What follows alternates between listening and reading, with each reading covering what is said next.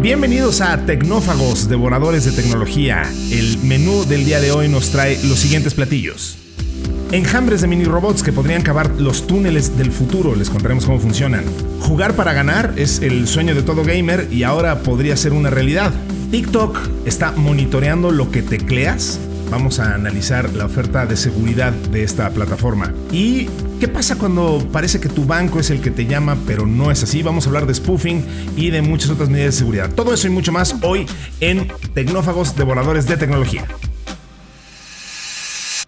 Kio Networks presenta el podcast de Tecnófagos, una mesa de alta especialidad servida para ti en tres tiempos. Acompaña a Ricardo Massa y Bernardo González, dos especialistas en masticar información tecnológica para ti. Prepárate para devorar junto a los tecnófagos todas las noticias de las innovaciones del momento. Eso es lo que tenemos hoy en el menú, así que solo me resta presentar a los chefs que hacen posible este programa. Eh, recuerden mandar sus temas de interés a tecnófagos.kionetworks.com. Y bueno, yo soy Ricardo Massa, pero yo soy solamente un asistente de cocinero, que tiene un nombre más, eh, más feo en el argot el que verdaderamente maneja aquí los platillos para arriba y para abajo es mi querido amigo Bernardo González. ¿Cómo estás, Bernie? Muy bien, Rick. Y no, una cocina este, se requiere mucha gente que haga muchas labores muy importantes. Entonces aquí todos colaboramos y la verdad muy contentos de, de estar aquí nuevamente en otro episodio de Tecnófagos y listos para devorar estos suculentos platillos que acabas de presentar. La entrada de hoy. Una fresca selección con las noticias del momento. Venga, pues vamos a darle porque de verdad que sí están suculentos. Hay mucho que decir y mucha tela de dónde cortar. Eh, vamos a empezar con, esto, Bernie, si te parece, de los enjambres de mini robots eh, que, bueno, remiten un poco a, pensar en, en, Wally, eh, esta, esta, película de ciencia ficción, en cuanto a la labor que realizan. A ver, em, los, durante décadas los, ingenieros que buscan construir túneles subterráneos han dependido de estas enormes máquinas perforadoras, literalmente son taladros gigantes este, que se conocen como TBMs, que son muy costosos y además muchas veces pues se tienen que fabricar a medida para cada proyecto porque pues ahora sí que cada hoyo es diferente. Eh, y la, pero hay una startup británica llamada Hypertunnel que eh, tiene una opción diferente y es lo que nos encanta de hablar en, en este podcast porque son darle la vuelta a las cosas usando la tecnología. Ellos lo que están haciendo es eh, unos pequeños robots de aproximadamente 3 metros de largo que tienen forma de medio cilindro y se mueven eh, a través de la Tierra con tuberías preperforadas y estas tuberías, que tienen unos 25 centímetros de diámetro, siguen el contorno de las paredes de un túnel. O sea, básicamente son eh, túneles para llevar, pues, ¿no? Entonces, los bots usan un brazo robótico que está rematado con un, con un cabezal de fresado, es decir, un, taladro, para penetrar en la tierra circundante y tallar pequeños huecos que luego se rellenarán con hormigón o algún otro material resistente. Entonces, con miles de estos robots, como dice el director de ingeniería de Hypertunnel, que es un señor que se llama Patrick Laynott, eh, puedes construir un túnel igual que una colonia de hormigas o una colonia de termitas funciona, eh, vaya, en este modo enjambre. Entonces, eh, a mí me encantó por, por eso, porque justo es una forma diferente de hacer algo que históricamente hemos hecho de la misma manera y pues siempre habrá alguien que diga, oye, ¿y si ya sabes, entonces eso es lo que me, entusiasma del uso de la tecnología en esta, en esta nota. Y totalmente muy interesante. Fíjate que yo aprendí muchas cosas leyendo la nota. Este, la primera que me sorprendió es que estas máquinas enormes que seguro las han visto ahí en la televisión, en los noticieros, cuando están haciendo esos grandes túneles, por ejemplo, el, que cruzó el Canal de la Mancha entre Francia y, e Inglaterra, un, túnel enorme, una obra majestuosa, y, la máquina que, está perforando el túnel, pues es enorme, es como una locomotora que tiene exactamente un cabezal eh, circular, es una circunferencia, tiene muchas este, eh, circunferencias, este, esferas, como cuchillas que están girando a gran velocidad y están desplazando la tierra, la, la van extrayendo. y yo no sabía que esas máquinas este, se llaman TBM por sus siglas, que quieren decir en inglés Tunnel Boring Machine, ¿no? O sea, de, ahí viene el, famoso término que, después Elon Musk acuñó en su compañía de, Boring Tunnels, que son... The Boring Company. Exacto, The Boring Company para, para hacer todos estos túneles por debajo de la Tierra, ¿no? Y, algo importante a, a, poner como antecedentes es que esta máquina lo que hace es que conforme va perforando, la misma máquina va transportando unas placas de concreto prefabricadas.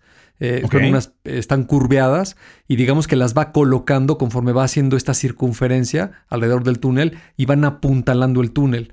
Entonces es, como un anillo que lo vas construyendo con varias piezas, de tal manera que vayan conteniendo la tierra conforme la máquina va avanzando y va desplazando más tierra, ¿no?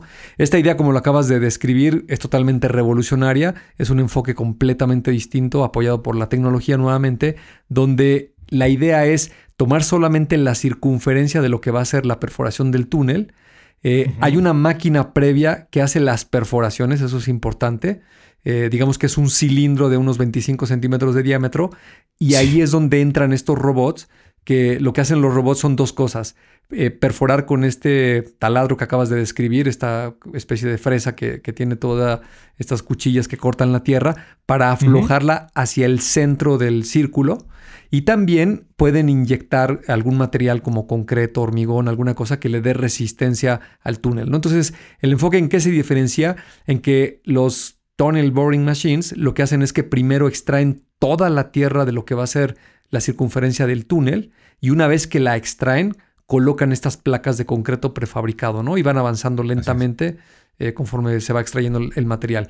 Aquí es distinto, aquí en vez de extraer la tierra, lo que hacen es que solamente perforan la circunferencia del círculo, entran estos robots, que pueden ser cientos o miles de ellos, aflojan la tierra, permíteme decirlo así, hacia el centro del círculo, y luego inyectan este material de concreto para ir prefabricando solamente lo que va a ser el contorno. Entonces van conteniendo lo que va a ser la circunferencia del túnel y después eh, entra otra máquina que solamente extrae el material de la tierra del centro que ya está totalmente flojo, ¿no?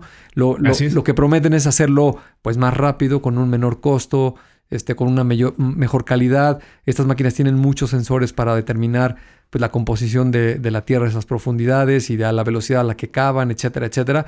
Entonces, pues muy interesante lo, lo que están ahí proponiendo con esta nueva tecnología, ¿no?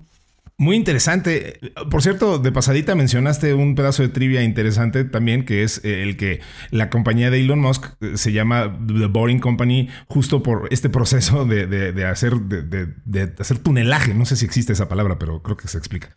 Este, y, es evidentemente un juego de palabras con el tema de que la compañía aburrida, ¿no? Porque él mismo ha dicho que, que justo este, decía que, estaban haciendo procesos muy aburridos, muy técnicos y que por eso le pusieron The Boring Company, que tiene que ver con, con esto. Y, fíjate que, déjame decir otra cosa que también es muy importante. Eh, estas máquinas no solamente están asociadas con la construcción de túneles para trenes.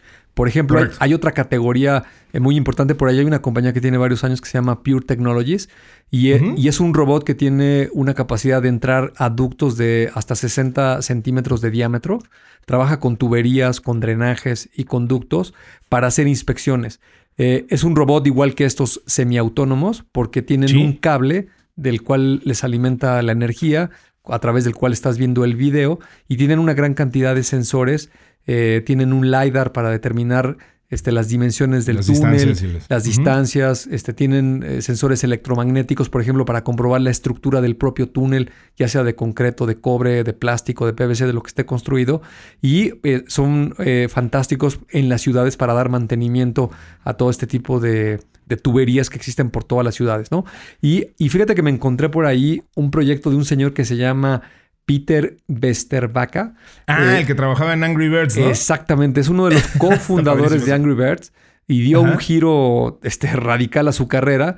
Y, y el señor que, es de los, este, no sé si es de Estonia o, por ahí de los países nórdicos, eh, quieren unir con un túnel, tienen un proyecto bien interesante para eh, unir las dos ciudades de Helsinki en Finlandia y la ciudad de Tallinn en Estonia. Eh, estas dos ciudades son tremendamente activas en emprendimiento, en startups. hay, muchos ingenieros, muchas ideas. Sí, digamos, en términos per cápita, se dice que son hasta más activos que el Silicon Valley y se echan una competencia con, con Israel, con Tel Aviv. Y quieren construir una isla artificial este, para hacer 200 mil viviendas entre estas dos ciudades. Eh, hay, muchísimo intercambio de, personas que viajan en el mar Báltico. En la actualidad lo hacen a través de un ferry que dura más o menos unos 60 minutos el trayecto. Eh, durante el invierno es muy interesante porque el mar se congela en una gran parte. Este, hay, hay, gente que se mete hasta en el coche, algunas islas que están cercanas a la orilla. Entonces, armar este túnel y esta isla Eh, estos señores le están apostando a hacer un nuevo Silicon Valley en la región de los países nórdicos, que sin lugar a duda pues va a generar muchísimo emprendimiento, muchas nuevas ideas eh, y pues pone muy interesante el uso de la tecnología en toda esta región. Así es, eh, aparentemente sigue siendo muy relevante para el mundo y lo va a seguir siendo por mucho tiempo este tema de construir túneles. Eh, por ahí veíamos un dato que decía que, bueno, China acaba de, lo sabemos, acaba de completar un túnel de 20 kilómetros este, conectando las, las montañas de Longmen, que les tomó una década construirlo. Y por ahí está también un proyecto que se llama H22, eh, HS2, perdón, quise decir, el Rail Project del Reino Unido, que va a conectar Londres a pueblos y ciudades en el norte del país y que va a tener más de 100 kilómetros de túneles. Entonces, pues no, no les va a faltar chamba a estos muchachos este, con esta nueva forma de construir túneles, pues. Absolutamente que no. el plato fuerte, cocinado a fuego lento durante la semana pues todos los amigos gamers y, yo, bueno, me, incluyo dentro de ellos, siempre hemos soñado con que nos paguen por jugar, ¿no? Eh, y ahora, bueno, pues este, eh, estamos viendo el resurgimiento. Digo resurgimiento porque vaya, ya habíamos escuchado hablar de esto, pero eh, ahora es un boom de estas monedas de juego, los, tokens y las diferentes monedas que se están utilizando en, el gaming. Y pues ahora con el metaverso, pues cada vez están aumentando su valor. Aquí, Bernie, vamos a necesitar mucho de tu ayuda porque eh, en verdad esto se ha vuelto altamente técnico y sofisticado. Porque, vaya, a ver, yo me quedé en, que las, eh, en, el nivel en que las monedas de juego, pues, que eran nativas de, plataformas de realidad virtual, este, bueno, pues eran, cosas que podías hacer, que podías fungir, pues, en el mundo real. Podías hacer compra y venta y recompensas y este, etcétera. Pero ahora estamos viendo algo muchísimo más sofisticado. Hay una industria creciente que se ha dado por llamar el GameFi o Game Finance en el espacio de los eh, juegos criptográficos. Este, las monedas de juego van a estar creciendo naturalmente en popularidad, relevancia y valor. Estuve viendo en particular el, eh, este juego que se llama Axie Infinity, AXS. Es un juego de, comercio, bueno, basado en blockchain, que está inspirado en juegos populares de batalla como Pokémon, como Tamagotchi, y permite a los jugadores recolectar, criar, luchar e intercambiar criaturas basadas en fichas conocidas como Axis. Si hoy se meten a googlear esto de Axie Infinity, por ejemplo, van a encontrar que la gente está buscando quiénes son los dueños de las carteras este, de, la moneda de curso de este juego. O sea, se ha creado ya toda una economía de cambio ahí muy sofisticada. Y bueno, pues insisto, estamos viendo de nuevo eh, el crecimiento, el renacimiento el boom de una de esta industria, pues de nuevo de GameFi, que la verdad está trayendo resultados muy interesantes porque ya las empresas grandes y las financieras ya están volteando a ver, eh, ahora sí con mucha seriedad, este intercambio de tokens no fungibles dentro del universo de los juegos y cómo esto se está convirtiendo ya en, dinero real, ¿no? Hay un token de una empresa que se llama Metacrypt Network, su clave es MTCR, va a salir a la venta anticipada en las próximas semanas y recompensará inmensamente a los primeros inversores. Una de esas recompensas es el token adicional del 9% que viene con la compra de MTCR durante la primera etapa de su preventa. ¿Qué estamos viendo aquí ocurrir en esta conjunción tan interesante, Bernie, de de gaming con, con el, dentro del metaverso, por lo tanto con un componente ahí de, realidades mixtas y nuevas economías con estos nuevos tokens, insisto, pues nuevas monedas de cambio. Está muy interesante, pero, está altamente complejo. Fíjate que esta nota es interesantísima porque viene a reforzar este, una aplicación eh, que es muy importante para todo el tema de blockchain, ¿no? Cuando hemos hablado aquí en episodios anteriores de, en el podcast de Tecnófagos de lo que es el propio blockchain, lo que son las criptomonedas, los NFTs, este, un poquito de lo que es el Web 3.0 o, el Web 3, este, el metaverso, etcétera, etcétera, siempre hablamos de que tiene que haber un mecanismo eh, digital, este, autónomo, transparente, autorregulado, etcétera, etcétera, para poder eh, realmente impulsar eh, de una manera exponencial todas estas tecnologías y que los mercados crezcan de una manera muy importante, ¿no? Entonces, eh, un antecedente previo a esto de Game 5 eh, es otro, otro acrónimo que es el, DeFi, este, por sus siglas en inglés, que es DEFI, si lo tradujéramos literalmente al español, y es la descentralización de las finanzas, ¿no? Que, que no es otra cosa que lo que hoy conocemos del mundo financiero, la banca, este, las casas de bolsa, los mecanismos de préstamos. Los organismos reguladores, digamos, ¿no? Exacto, toda la regulación, bancos centrales, este, los bancos de México, del mundo, etcétera, etcétera. Eh, eh, los futuros, en fin, muchos instrumentos y mecanismos que hay dentro del sector financiero para generar valor en todo este intercambio, pues ahora hay una propuesta muy seria en el mercado. Esto, esto no es una idea este, pasajera ni, ni mucho menos. Eh, por ejemplo, actualmente y aún con esta eh, caída que ha habido pues, por toda la recesión de Estados Unidos y todo el retraso en el mundo de la economía y todas estas cuestiones que han afectado a los mercados, se estima que en el 2022 el mercado de DeFi vale más o menos unos 52 billones de dólares, que es una cifra muy importante, ¿no? Dentro de, de, esa cantidad, por ejemplo, los NFTs representan 27 billones de dólares. Eh, y, si, si, volteáramos a ver las criptos de las cuales hemos hablado muchísimo, pues ahorita en su momento que digamos que están a la baja, este, se han contraído muchísimo los valores de prácticamente todos los criptos, están en, el trillón de dólares, ¿no? Este, para poner un, ejemplo de comparación, la economía mexicana más o menos anda por ahí, ¿no? En 1.1 eh, por ahí así, de, trillones de dólares. ¿no? Entonces, eh, es, es, algo muy, muy importante lo que está sucediendo. ¿no? Ahora, como lo acabas de explicar, cuando lo llevas a los juegos, pues esto no es algo nuevo. Eh, muchas plataformas de juegos desde hace muchos años incorporan el venderle a la gente estos goodies digitales. para tener más poderes, tener más armas, este, poder hacer más cosas dentro del juego. A veces hay este, cuestiones decorativas, ¿no? De que quieres para tu avatar este, ponerle un casco, un uniforme o alguna cosa. Y todo esto eh, tiene un valor, evidentemente que lo tienes que comprar en la tienda de la plataforma. Lo puedes a veces intercambiar dentro de la comunidad de la plataforma, pero hasta ahí podías llegar. Eh, digamos, un, usuario de la plataforma de Xbox, si de repente se lo quisiera llevar eh, a una plataforma de Android de un juego que desarrolló alguien independientemente, pues no, no, no, funciona ahí, ¿no? Entre PlayStation y Xbox, pues tampoco no no hay intercambio.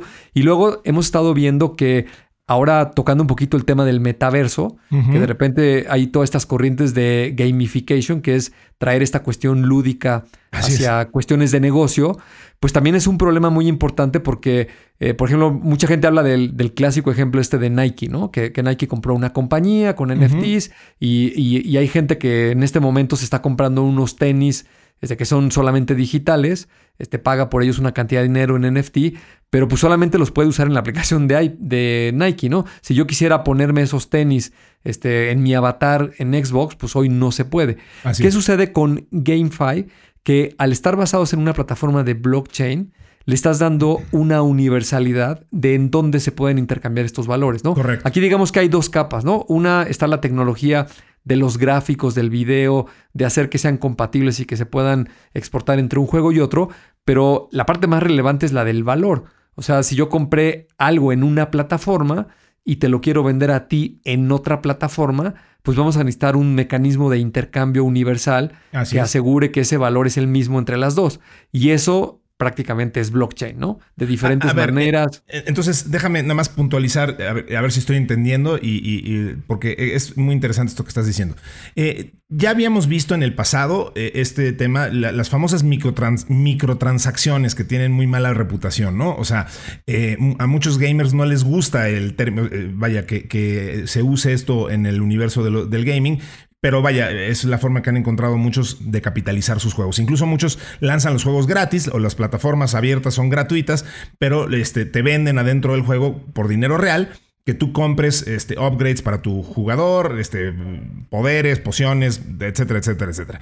Eh, aquí de lo que estamos hablando es básicamente de lo mismo, solamente que estas microtransacciones o in-game payments o como las quieran llamar, ocurren en una moneda, en un currency que básicamente es una criptomoneda eh, establecida por esta plataforma para que la puedas transaccionar en cualquier otra plataforma y trascienda esto, vaya, en dónde estés jugando o cómo estés jugando, y lo puedas hacer válido en cualquier lugar, ¿no? Exactamente. Es una plataforma financiera, este, por eso la conjunción de las dos palabras, que me permite ejecutar transacciones para comprar este, algunos activos para mi juego, intercambiarlos con otros jugadores y sobre todo lo más importante al estar en un blockchain es que está registrada la veracidad de que yo compré un original, eh, digamos, de un, de un videojuego y si después se lo vendo eh, a Ricardo Massa, pues ahora, ahora este, hicimos una transacción, está guardada ahí en el blockchain y ahora tú eres el dueño de ese original. Y luego más adelante vendrán otras cosas muy interesantes como que se puedan portar entre plataformas, ¿no? Esto es prácticamente de lo que consiste la Web 3, este, un poco del metaverso, de que empiece a suceder todo este intercambio. Y por eso muchos analistas le están apostando que tal vez en los próximos 5 o 10 años eh, es probable que la economía digital que esté representada en el Web 3 y en el metaverso pudiera ser más grande que la economía real, ¿no? Porque al final del día, este, yo sé que son cuestiones al principio difíciles de entender, un poco filosóficas, pero si echas una mirada al pasado, este, vámonos 25 años para atrás, eh, era, era, muy difícil de que te creyeras esas historias de, oye, este, va a haber comercio electrónico y vas a poder comprar cualquier cosa, este, y los bancos prácticamente todos los servicios van a ser digitales, este, y vas a consumir este, cuestiones que parecen intangibles, este, que no tienen valor, y claro que hoy tienen un gran valor, ¿no? Este, es más, hoy en muchas industrias han desaparecido las cosas físicas, ¿no? La música, por ejemplo. Este, digo, a menos de que seas este, alguien que quiere coleccionar este, un disco de acetato o un CD o, la memorabilia ahí en un panfleto impreso en papel, este, la gran mayoría de la gente, pues lo que está consumiendo es la versión digital de, de esa obra. Y lo mismo pasa en el tema del, de las películas, ¿no? Este, Hace algunos años este, había gente que yo, alguna vez, digo, no era coleccionista, pero pues vas comprando DVDs de las películas que te gustan y las vas poniendo ahí en tu librero este, y, ahí las ves físicamente y crees que eso tiene un valor determinado. Este, que eh, posiblemente lo tendrá, o este, si se lo logro vender a alguien o no. Sí, pero, es, más simbólico que otra cosa. Es más simbólico que otra cosa, ¿no? Hoy, hoy en realidad lo que vale, pues es el acceso, ¿no? El, el, acceso a las plataformas. Yo me suscribo por este, el equivalente a 5, 10, 15 dólares eh, y puedo acceder a una librería de 100 mil, 200 mil, 500 mil este, piezas de, de contenido, ¿no? Así es. Pues, ah, y hablando de contenido, pues échenle un ojo a, Axi, este juego que básicamente pues, es un juego de peleas en el que haces a tus monitos y vas haciendo batallas, ganas por esas batallas eh, pues, monedas y esas monedas las puedes eh, fungir eh, por, por este tipo de, de, servicios que como dice Bernie van a tener una gran relevancia en el futuro inmediato en la Web 3 y en el metaverso. Oye, Bernie, yo estoy un poquito escandalizado con esta siguiente nota. La vamos a soltar como es. Tiene que ver con la aplicación de TikTok y si está registrando o no lo que hacen los usuarios. Felix Krause, que es un investigador de software que, con sede en Viena, afirma que cuando los usuarios de TikTok acceden a un sitio web a través de un enlace en la aplicación, TikTok inserta un código en el sitio web que le permite monitorear la actividad del usuario. A ver, y, no lo afirma sin ninguna este, base. O sea, esto es real y es cierto. Incluso TikTok ya admite admitió que esto es eh, posible, simplemente están diciendo que no lo hacen, pero que claro que podrían hacerlo. ¿Qué pasa? Que cuando tú estás en TikTok y, sigues un link, en lugar de abrir una, ventana de un explorador como, como, Chrome o como Safari, eh, navegas a través de, una página pues, básicamente dentro de la aplicación de TikTok y eh, según la investigación de estos señores, lo que dijo Krause es que no hay nada que le impida a, TikTok saber exactamente qué tecleaste una vez que empezaste esta navegación externa, eh, lo cual pudiera incluir fácilmente, si eres un poco descuidado, pues contraseñas, eh, vaya, este, números de tarjetas de crédito, ¿qué te digo, no? Entonces, aquí TikTok lo que dice es, bueno, que el código es parte de un kit de desarrollo de software de terceros, o sea, un, un SDK que se utilizan para crear y mantener aplicaciones y que TikTok no los usa, lo cual es muy distinto a decir que, o sea, vaya, sí podrían, pero no lo hacen. Este, ¿Y por qué? Pues porque les creemos. Entonces, ¿qué, ¿qué, onda con esto, Bernie? Porque está, está francamente escandaloso eso, ¿no? Sí, totalmente. Mira, hemos hablado muchas veces en episodios anteriores de esta cuestión que hacen estas grandes tecnológicas que pues literalmente se pasan de la raya y empiezan a invadir la privacidad de los usuarios y empiezan a jalar más información de la debida, ¿no? O, o al menos este, no tienen la delicadeza de, de, notificárselo a los usuarios de una manera explícita para que sepas este, qué está sucediendo en cada sesión que tienes, ¿no? Eh, este señor dice que evaluó, como lo acabas de comentar, no solamente a TikTok, sino a The Usual Suspects, este, a Snapchat, a Facebook, a Amazon, a Google, etcétera, etcétera, y, y descubrió que la única que tenía este código insertado en estos enlaces externos a páginas web, pues era TikTok, ¿no? Y TikTok respondió que, bueno, sí lo tengo, pero no hago ningún uso. No lo este, uso. no, este, ningún uso indebido de ese código que está ahí, pero lo que sí admitió es que está puesto el, enlace. Eh, yo, particularmente lo que creo, eh, como tú lo dices, es que esto pues, tiene un gran riesgo, ¿no? Eh, ¿Por qué? Por los antecedentes de TikTok, ¿no? TikTok, TikTok es una aplicación que pertenece a una compañía que se llama ByteDance que es de origen chino. este, todo el mundo sabe que el gobierno chino pues, es un gobierno anárquico. eh, y se, rige bajo sus propias reglas y básicamente hacen lo que quieren de cualquier tema, ¿no? Y mientras leía la nota, fíjate que eh, estaba recordando una serie que, que, justo estoy viendo ahorita en la televisión, de, estas de Paramount Pictures, eh, que se llama Super Pump, la batalla por, ah, por Uber sí, sí, sí, este, buenísima. Que, se la recomiendo, eh, la verdad que está buenísima la, serie, es la, historia de Uber y de cómo, este, al igual que Steve Jobs, al fundador que se llama Travis Kalanick, también lo acaban echando de la compañía. y, precisamente lo, sacan porque entre muchas de las cosas que hizo indebidamente, una de ellas que aparte en, en la serie de televisión este, la muestran este, de una manera magnífica, es cómo intentó burlar este, los mecanismos de privacidad de Apple, ¿no? Este, y no solo una vez, sino varias.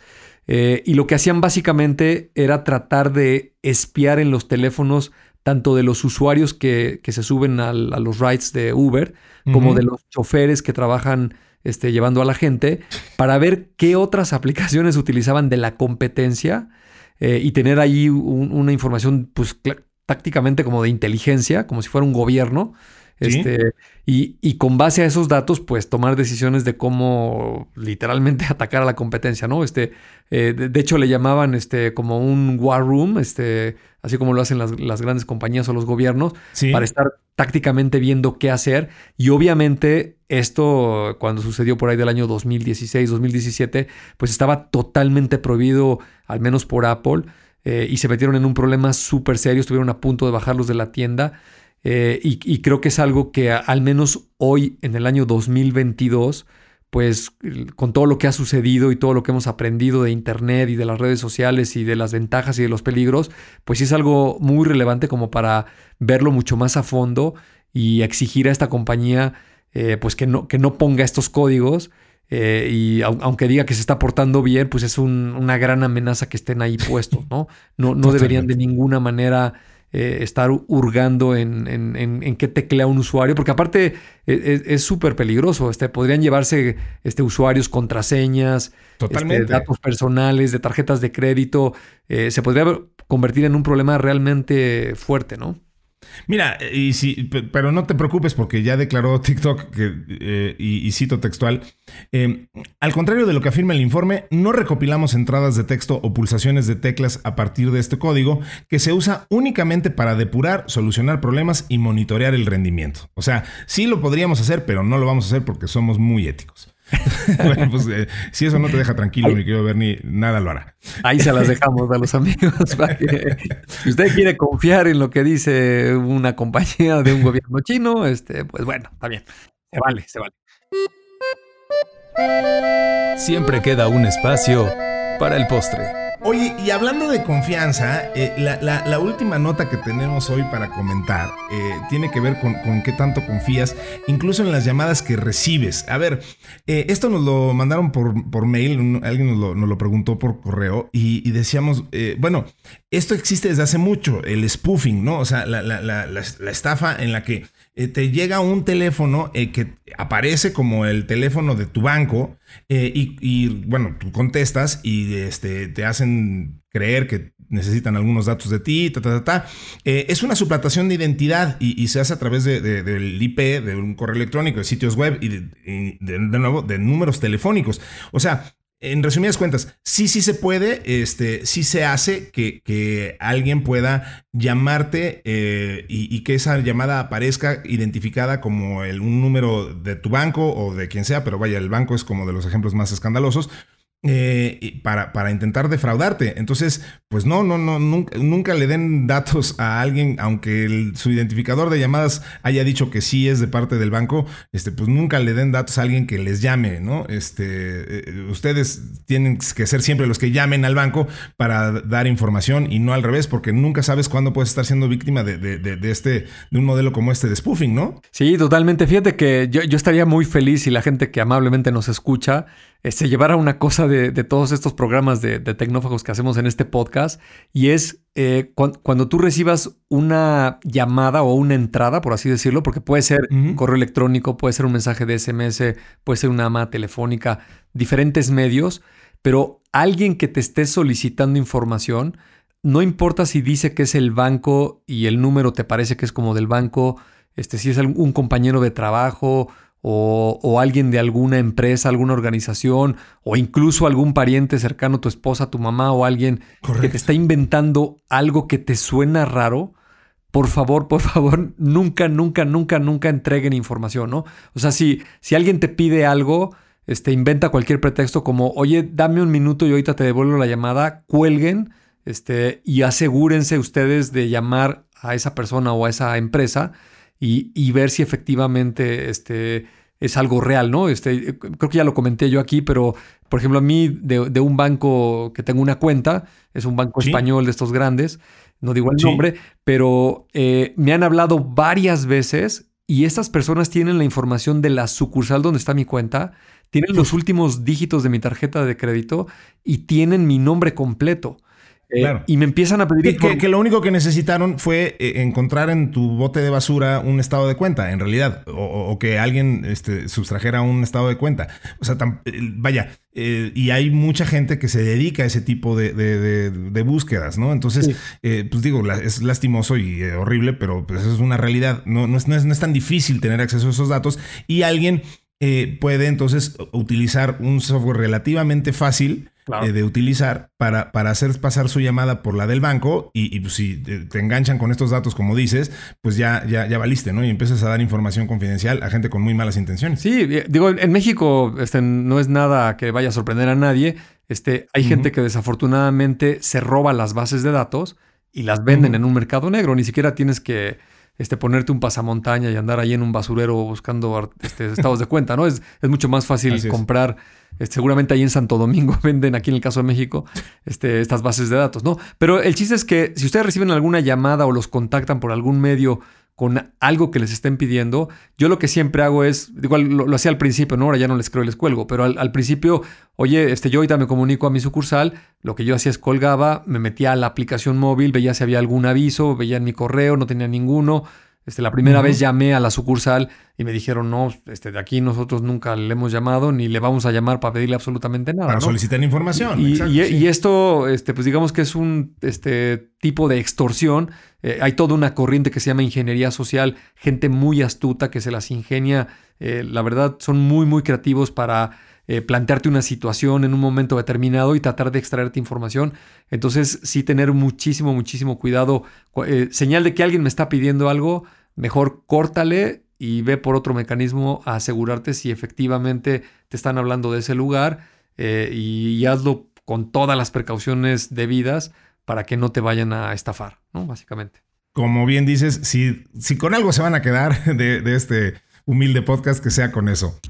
Muy bien, Bernie, pues se nos acabó el tiempo, se fue volando este, este episodio de Tecnófagos. Yo le agradezco a Mario Terrés en la edición, a Dalibaste Santiago en la redacción y a Gina Rangel y a Citla Vallarta en la producción, eh, que, nos hayan apoyado como siempre. Les agradezco a todos ustedes por habernos escuchado. Y pues muchísimas gracias a ti, Bernie. Este, insisto, se nos fue volando este episodio, pero nos veremos en una futura edición de Tecnófagos Devoradores de Tecnología si tú no dispones otra cosa. No, encantado, muy este programa, como muchos otros que hemos hecho y pues listos para el próximo.